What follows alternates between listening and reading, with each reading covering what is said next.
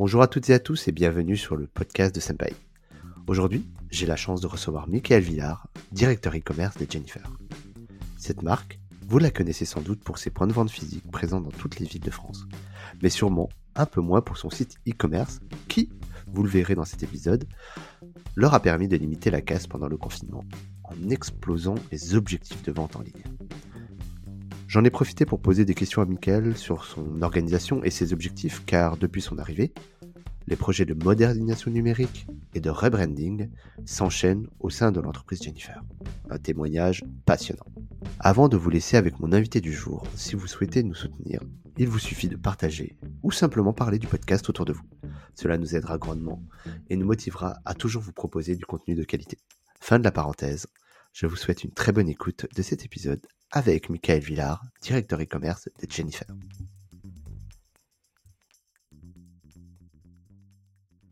Bonjour Michael. Salut David. Ravi de te recevoir. Merci d'avoir accepté mon invitation. Donc, pour te présenter, est-ce que tu peux parler un peu de ton parcours, présenter à la communauté qui ne te connaît pas encore, mais qui connaissent sans doute ta marque? Bien sûr, bah déjà ravi d'être là aussi. Merci pour ton invitation. Alors, euh, je suis Michael Villard, donc je suis le directeur e-commerce de euh, Jennifer, donc nouvellement Don't Call Me Jennifer. J'en parlerai un tout petit peu plus tard. Euh, du coup, moi, juste pour, pour un peu parler de mon parcours, donc j'ai toujours bossé dans le web, hein, dans, le e-commerce, dans le digital. Mmh j'ai commencé sur de l'acquisition de trafic. j'ai pas mal bossé, donc j'ai beaucoup bossé au groupe Etam, notamment pour la marque Undies où je gérais tout le trafic sur tous les pays. Euh, on va dire que c'était ma porte d'entrée euh, au e-commerce. C'est là où j'ai vraiment, euh, ouais, c'est vraiment là où j'ai découvert le e-com, où j'ai beaucoup bossé sur, sur tous les sites et sur l'inter. Et c'est ça qui m'a donné envie de, faire de voilà de l'e-com, de, bosser là-dedans et surtout dans le digital. Et voilà, donc après j'ai un peu bossé pour, pour plusieurs autres boîtes. J'ai fait un, petit passage chez My Jolie Candle que tu connais bien, puis puis après j'ai signé chez, chez Jennifer en tant que directeur e-commerce. Euh, voilà, donc des beaux projets. Je ne sais pas si tu veux que je présente un peu la marque, euh, ce qui s'est passé. Et tu es arrivé quand chez Jennifer? Je suis arrivé en février, euh, février 2019, donc ça fait un peu plus de ouais, un an et demi à peu près.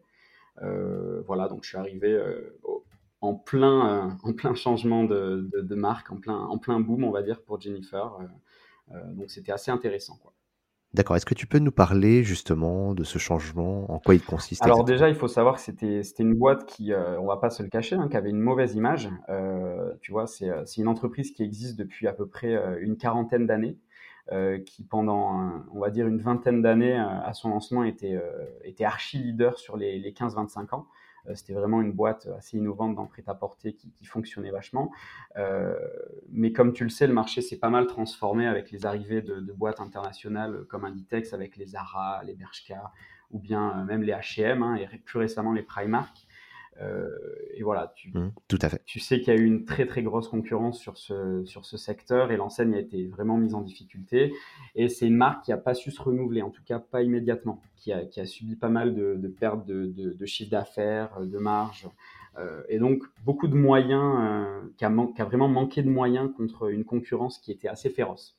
Tu vois et, euh, et, voilà, donc nous on s'est rendu compte de quoi? Que c'était une marque qui avait une, une, mauvaise image, qui avait beaucoup de stéréotypes, euh, tu vois, les clientes, c'est souvent les mamans qui étaient clientes il y a, il y a 30 ans, on va dire. Euh, ah, c'est ça. J'allais te demander quelle était la clientèle bah, aujourd'hui, si elle avait évolué. Voilà, déjà, tu as forcément les mamans qui étaient clientes et qui achètent pour, euh, pour leurs enfants, mais qui ont souvent une image, voilà, comme une, une marque de cagole, de gamine. c'est des choses qu'on a entendues, hein, que, que, je dis, hein, de, de beauf, des marques cheap, etc. D'accord, dur. Et nous, chez Jennifer, on s'est dit, ouais, alors dur, mais on s'est dit, ok, donc on reçoit cette image, on s'est dit d'accord, mais c'est vrai, tu vois, on est tout ça, euh, c'est notre ADN, c'est notre héritage, on, est cette marque-là. Euh, mais nous, on a décidé, on n'a pas décidé de ce nom-là, tu vois, on est arrivé avec ce nom de Jennifer, c'est notre héritage, mais on va se battre contre ces stéréotypes et on a lancé du coup euh, l'année dernière, au mois de mai, la campagne hashtag zéro étiquette. Pour dire, tu vois, t'aimes pas l'étiquette qu'on t'a donnée, ben, tu peux t'affranchir de cette étiquette. nous, on est une marque zéro étiquette et donc, on s'est dit, on est Jennifer, mais on, don't call me Jennifer. En fait, si tu n'aimes pas le nom, tu t'affranchis de cette étiquette. Et donc, on a pris un peu le contre-pied de ce nom de Jennifer en se disant, on est don't call me Jennifer. Et euh, du coup, on a, on va dire, partiellement changé de nom de marque, c'est-à-dire qu'on a gardé Jennifer, mais on est littéralement Don't Call Me Jennifer. D'accord, vous avez fait un rebranding derrière. Vous avez un peu changé votre marketing du ben, On a changé beaucoup de choses. Ben, déjà, c'est un phénomène qui a été dans un premier temps viral avec les réseaux sociaux. donc tu sais que nous, on, est vraiment une marque leader chez les, chez les 10-15 ans. Euh, on a assumé qu'on était ça, qu'on était une marque vraiment leader chez les 10-15 ans. Euh, et, du coup, c'est une marque qui est très présente sur les réseaux sociaux, hein, comme tu le sais. Et, euh, on a décidé de, tout articuler, on va dire, autour de ça, donc autour de, cette jeune cible. voilà, on a, fait, on a fait beaucoup de choses. On a fait de l'innovation produit, donc dans la façon de faire les collections, de réfléchir les collections, de réfléchir la marque. on a bossé avec beaucoup d'influenceuses. Donc, c'est-à-dire qu'on a fait des collections capsules avec des, euh, des top influenceuses françaises, comme euh, Lena Situation, qui a été notre première, euh, avec qui on a fait, on a fait, on a fait une grande collab, une, mhm. capsule qui a super bien marché et qui nous apporte une vraie vision mode, une connaissance mode et un style qui parle à nos clientes. Tu vois, vu qu'on a des clientes qui sont jeunes, qui sont très réseaux sociaux, ben voilà, on, est, on a vraiment, on, on parle à cette cible. Et c'est ça qui est intéressant. Euh, et, maintenant, c'est vraiment c'est la vraie image de notre marque. On est une marque jeune qui parle à cette cible-là euh, via des collections, via une communication, un marketing, etc. etc. D'accord. Gros changement du coup de marque et j'imagine que tu es arrivé au milieu de tout ça. Rappelle-moi juste ton rôle au sein de Jennifer. Tu fais toujours de l'acquisition donc mon rôle au sein de Jennifer, il est, il assez global hein, sur le web. Euh, il, y a une, euh, donc il y a une équipe d'acquisition euh, en interne. On travaille avec une agence, mais on a un traffic manager que, que je manage. il y a toute une équipe de, de e-merchandising, on va dire, qui s'occupe voilà, de gérer tout ce qui est produit sur le site, tout ce qui est gestion, on va dire, opérationnelle du site sur les sujets de, des produits, qui inclut aussi quelqu'un qui gère toute la supply, qui coordonne la supply avec notre entrepôt. Euh, parce que voilà, on a une logistique euh, pour le site, comme une logistique pour les magasins. Euh, mhm. Il y a toute une équipe de graphistes aussi qui travaille, qui travaille avec moi, qui s'occupe de faire tous les visuels qu'on voit sur le site, qui, qui s'occupe des produits, des visuels de homepage, des publicités, etc. On a un chef de projet digital qui est vraiment mon binôme avec qui on travaille sur tous les projets. Euh, et voilà, autant te dire qu'avec tout ce qui se passe chez Jennifer, il y a, voilà, il y a vraiment beaucoup de projets, il y a, il y a, il y a pas mal. Ça a l'air de bouger. Hein. Ouais, ça bouge franchement énormément. Je, je t'avoue que j'ai jamais connu ça avant. C'est un, c'est, c'est, c'est vraiment, c'est, ça fait rêver en quelque sorte. C'est tellement dynamique que, que voilà, on s'ennuie jamais. Il y a tout le temps des choses à mettre en place. Et avec, euh, avec Thibaut, mon chef de projet, voilà, on a beaucoup, beaucoup de travail. Mais c'est vraiment incentivant et ça fait plaisir. Quoi. Tu m'étonnes. C'est combien de personnes du coup dans ton équipe aujourd'hui? Alors dans la team, si on compte les graphistes qui sont un peu, euh, un peu, voilà, c'est un, job trans, ouais, ils sont transverses, ils travaillent pour plusieurs services, mais on est, on va dire, une dizaine. Euh, on recrute en ce moment, donc voilà, il y a pas mal de jobs. On va, beaucoup recruter sur, euh, sur la partie tech et site, des full stack, etc. Donc on, va être, je pense, d'ici la fin de l'année, une, une douzaine dans la type, dans l'équipe web, web e-commerce, quoi. D'accord, bah écoute, l'appel est lancé. En tout cas, toutes les personnes qui écoutent et qui recherchent une aventure innovante dans une marque folle, allez-y, on mettra tous les liens qu'il faut dans la description du podcast.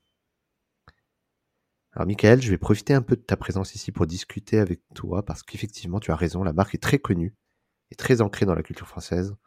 Cela dit, aujourd'hui, on sort du confinement, on a eu une période assez difficile. Ouais. Et on sait très bien que Jennifer est très connue pour ses boutiques et son univers. Est-ce que du coup, ouais tu pourrais nous, partager, pardon, ce que vous avez vécu en interne chez Jennifer avec cette fermeture, justement?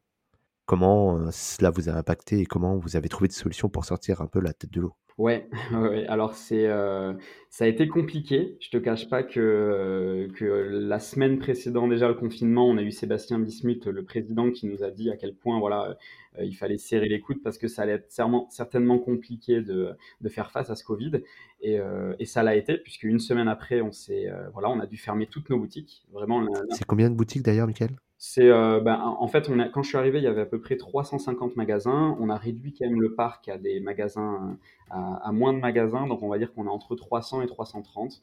Euh, on continue aussi à fermer pour ouvrir des plus grands magasins.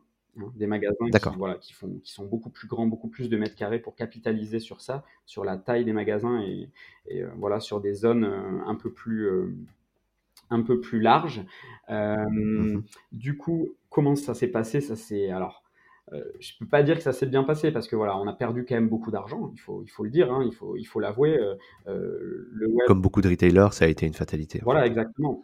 Et Surtout qu'il faut se dire que le, web, euh, vu qu'on a beaucoup de magasins, le pourcentage et la contribution du web est, quand même assez faible chez nous. Hein. Elle aussi, on va dire, entre, entre 7 et 10% Donc c'est quand même une contribution qui est faible et qui ne peut pas euh, réellement rattraper, on va dire, le chiffre d'affaires des magasins s'ils sont fermés. Euh, donc voilà, c'est pour ça que ça a été assez compliqué, mais on a quand même on va dire, tout donner pour essayer de faire en sorte que le e-commerce euh, euh, arrive à faire de beaux chiffres et qu'on arrive surtout à parler à notre clientèle pour que, voilà, à la réouverture des boutiques, tout le monde soit disponible, que, ça revienne en toute sécurité, hein, bien entendu, par rapport au Covid. Euh, et voilà, donc le e-commerce a quand même pas mal cartonné hein, pendant, je te cache pas, vu que les, boutiques étaient fermées, sur tout le confinement. Donc si tu prends vraiment à partir de mi-mars jusqu'à jusqu'au mois de mai, on, est à peu près à plus, euh, plus 300%. Ah oui. Ouais, ouais, on a fait des, on a fait des gros chiffres. On a eu un report, hein, je pense, euh, de, des magasins fermés sur le web. Le report, forcément, n'a jamais été à la hauteur de ce qu'on espérait pour, euh, pour combler le trou. Pour compenser. Quand on passe euh, de 100% à 0% du jour au lendemain, c'est compliqué. C'est assez compliqué. Euh, voilà, mais on est, on est quand même monté à des, des, grosses proportions de trafic. On a un taux de conversion qui est monté jusqu'à euh, plus de 3%, ce qui est assez inédit hein, pour nous, pour une marque qui, qui, voilà, qui, qui, est quand même une marque très... Qui n'a pas d'ADN web. Exactement. En fait, il faut savoir que, que, que moi, mon, mon but en tant que directeur e-commerce, c'est pas que de faire du chiffre sur le web. C'est-à-dire qu'il y a beaucoup de gens qui sont incentivés, on va dire, dans des marques qui, qui sont omnicanal juste pour faire du chiffre sur le web. Euh, mhm. Moi, Sébastien, tu vois, il me dit toujours, euh, Mickaël, toi, ton job, c'est certes, tu dois faire du chiffre, mais moi, ce que je veux, c'est du trafic en magasin et des ventes en magasin. Et euh, qu'on le veuille oui, c'est pas juste un magasin dématérialisé. Bien sûr que non. Tu vois, c'est ça le, la vraie spécificité, c'est qu'il faut, bien savoir que le physique n'est pas mort et que le retail fonctionne encore parfaitement bien et que si tu vas dans dans des magasins, par exemple, si tu vas à Val d'Europe, euh, à la Défense, etc., tu auras vraiment beaucoup de trafic dans les magasins et tu peux le voir. Hein, c'est, les magasins cartonnent. Euh, et moi, mon but, euh, mon job, c'est vraiment de continuer à faire et à générer du trafic en magasin. Moi, mon site, c'est un site e-commerce donc qui fait des ventes, mais c'est aussi une, belle vitrine. C'est-à-dire que le pourcentage de trafic qui vient du site est assez, fort quand même. On estime qu'on a quand même entre 35 et 40% des acheteurs magasins qui se sont rendus sur le site de, au moins une semaine avant pour faire ce qu'on appelle un peu du repérage. Tu vois ce que je veux dire? Bien sûr. Euh, voilà, ce qui prouve que euh, le site est, vraiment un, vecteur de trafic magasin et qu'il est indispensable à la croissance de, de la marque.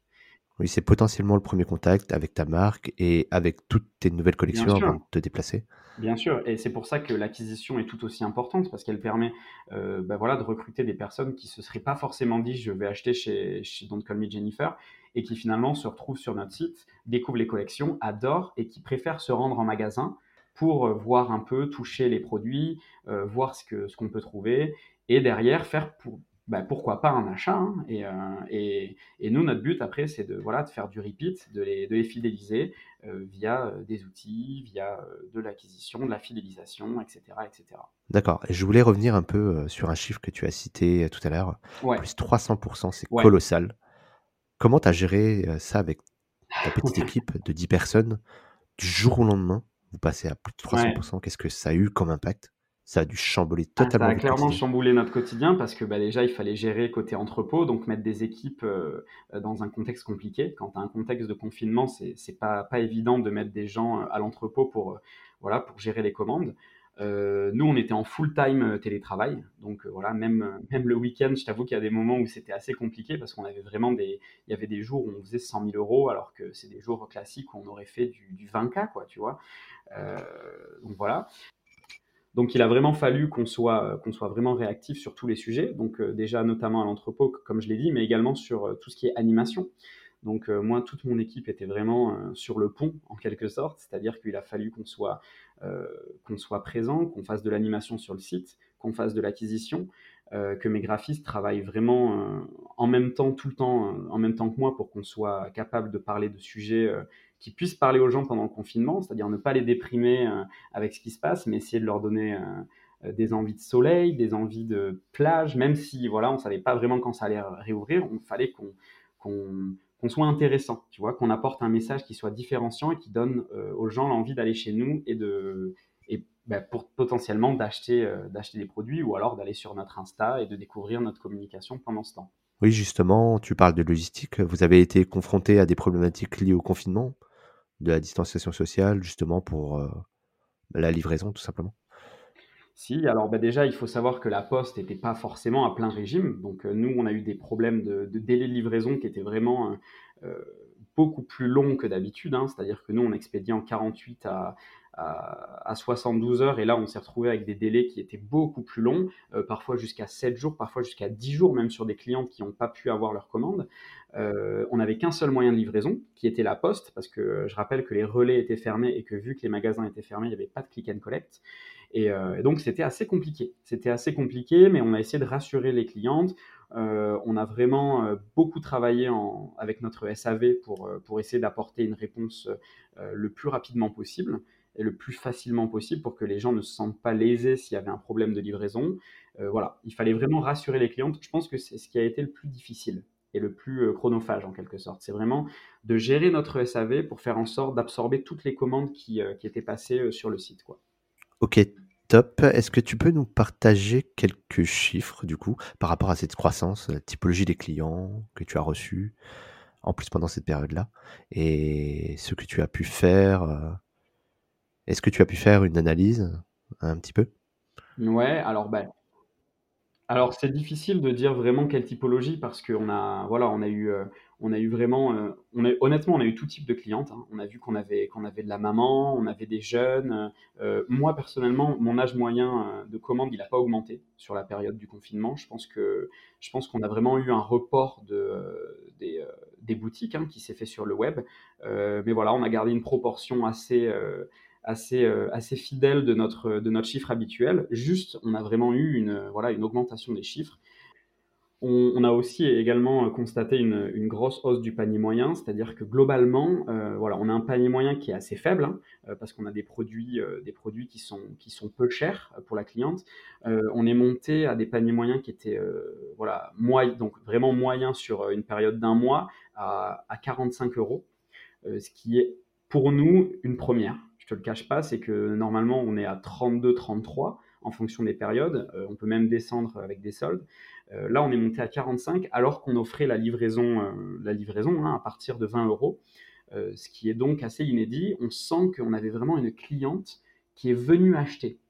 Tu vois ce que je veux dire? C'est qu'on a vraiment on a senti ce ce désir d'achat, c'est-à-dire qu'elle venait non pas pour faire du repérage, hein, vu qu'elle pouvait pas, vu que les magasins étaient fermés, mais des clientes qui venaient pour acheter. C'est pour ça que le trafic a été vraiment très, heu, très très efficace avec des taux de conversion qui ont quasiment jamais été atteints et et un panier moyen, heu, ISO, donc qui a été vraiment très, très fort par rapport à des périodes, où il était beaucoup plus faible, hein. C'est-à-dire qu'il a vraiment il a vraiment bien augmenté, quoi.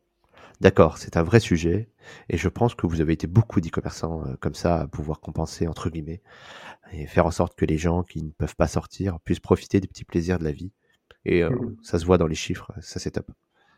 Michael, je te propose qu'on switch de sujet. Heu, Super, on en a un peu parlé en off. Quand tu es arrivé chez Jennifer, tu étais dans un contexte plein de transformation de l'image de la marque Jennifer, de la plateforme de marque et de positionnement. On imagine très bien derrière en back office, heu, chez toi dans les bureaux, il y a eu pas mal de mouvements et du coup, je prends la perche logiciels, confirme. qui est un sujet central en fait dans la transformation digitale des entreprises. Est-ce que est-ce que tu peux, heu, nous en parler un peu de ça? Qu'est-ce que tu as fait quand tu es arrivé chez Jennifer? D'où vous êtes partis et pendant ces 1 an et demi où tu as commencé à travailler, qu'est-ce que vous avez réalisé? Et un peu votre next step? Bien sûr. Alors, heu, il faut savoir que quand je suis arrivé, c'était encore une partie donc il y avait pas encore, hein, toute l'image de marque Don't Call Me Jennifer et cetera. C'était dans le pipe avec, avec l'agence avec qui on a bossé, hein, qui est Buzzman, que tu que tu connais, je pense, qui est une grosse agence, heu, une grosse, grosse agence. Mais voilà, on avait pas mal de sujets, donc moi je suis arrivé un peu avec, heu, bah, le bébé Jennifer qui était là et qu'il fallait, heu, voilà, qui était, qu'il fallait changer. On n'avait pas encore notre nouveau posi positionnement produit, nos nouveaux produits. On n'avait pas encore bossé vraiment avec des influenceurs. Du coup, je me suis rendu compte qu'il y avait, voilà, il y avait pas mal de, on va dire, de problèmes euh, qui étaient euh, chez, chez Jennifer, notamment sur tout ce qui est plan de tagage, tracking, etc. Et qu'il y avait pas mal de choses à changer. Euh, je me suis aussi rendu compte qu'on dépensait énormément d'argent euh, dans des logiciels qui n'étaient pas forcément nécessaires. Ça, ça a été mon gros sujet. Je me suis vraiment dit que, euh, en tant que nouveau directeur e-commerce, il fallait que vraiment que, que j'essaie d'être rigoureux sur les coûts et sur toutes les dépenses. Et, et, du coup, on a changé pas mal de choses. Euh, donc moi, je, je t'avoue que j'ai contacté des, des, prestataires que je connaissais bien, avec qui j'avais l'habitude de travailler, pour essayer d'améliorer en fait la situation chez Jennifer. D'accord. Tu as fait un peu de nettoyage, le nettoyage de printemps.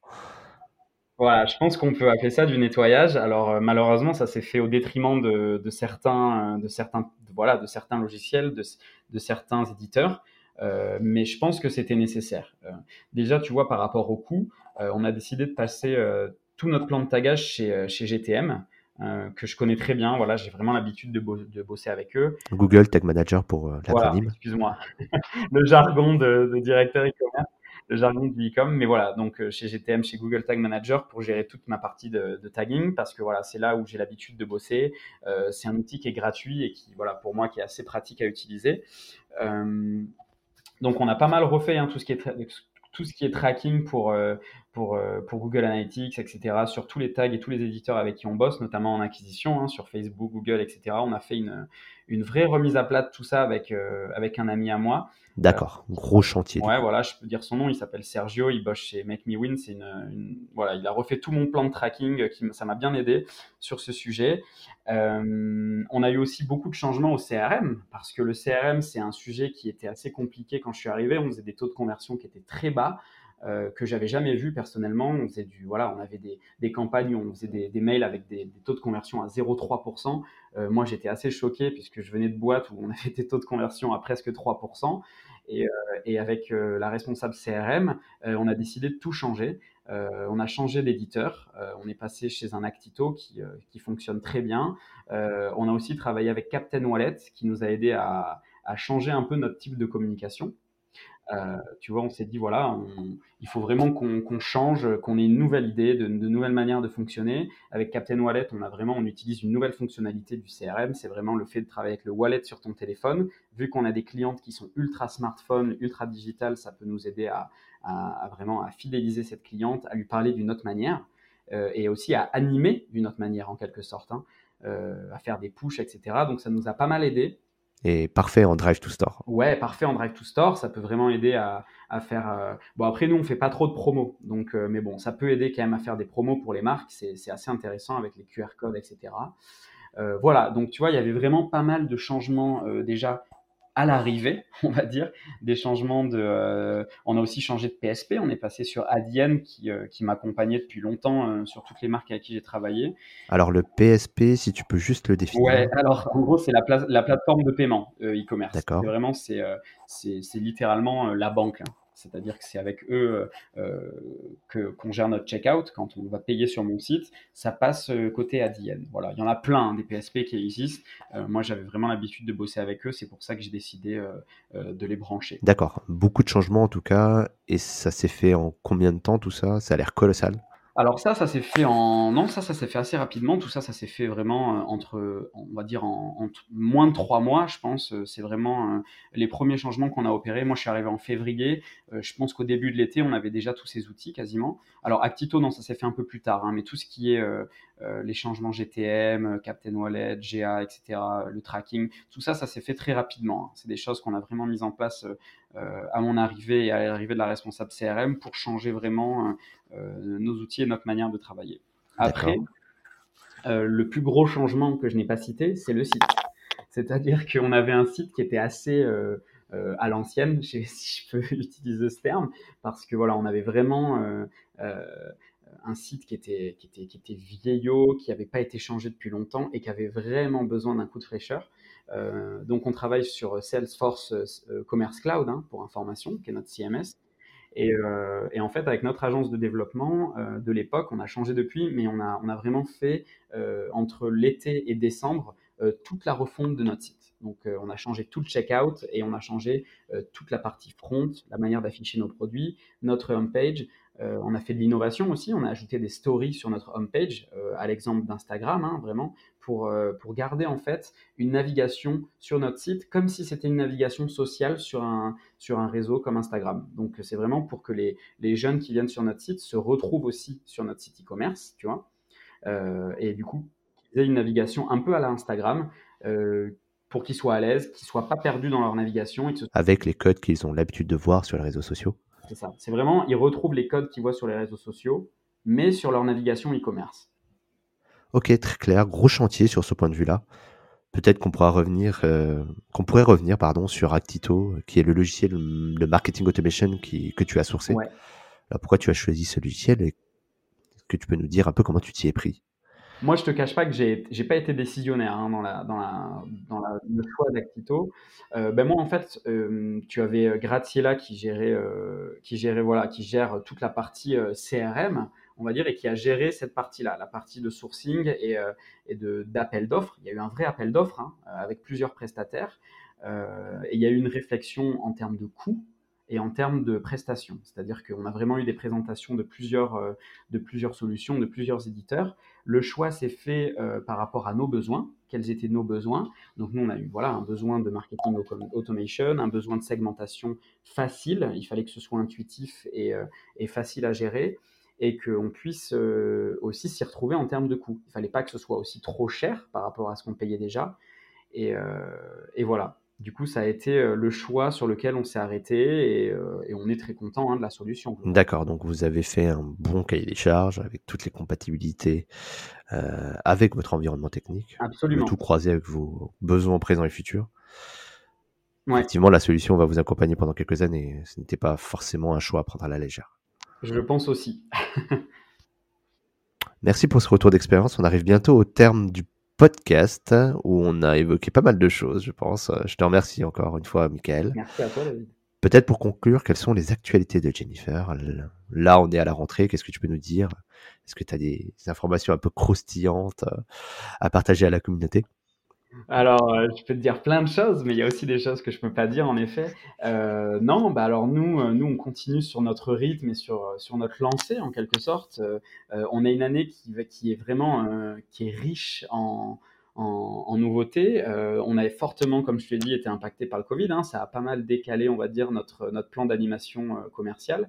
Euh, mais du coup, on va avoir une fin d'année qui va être pleine de, collaborations avec des influenceuses, des anciennes et des nouvelles, qui, vont, qui sont assez, euh, on va dire, connues chez, chez, les jeunes et qui cartonnent. Euh, plein de nouvelles collections.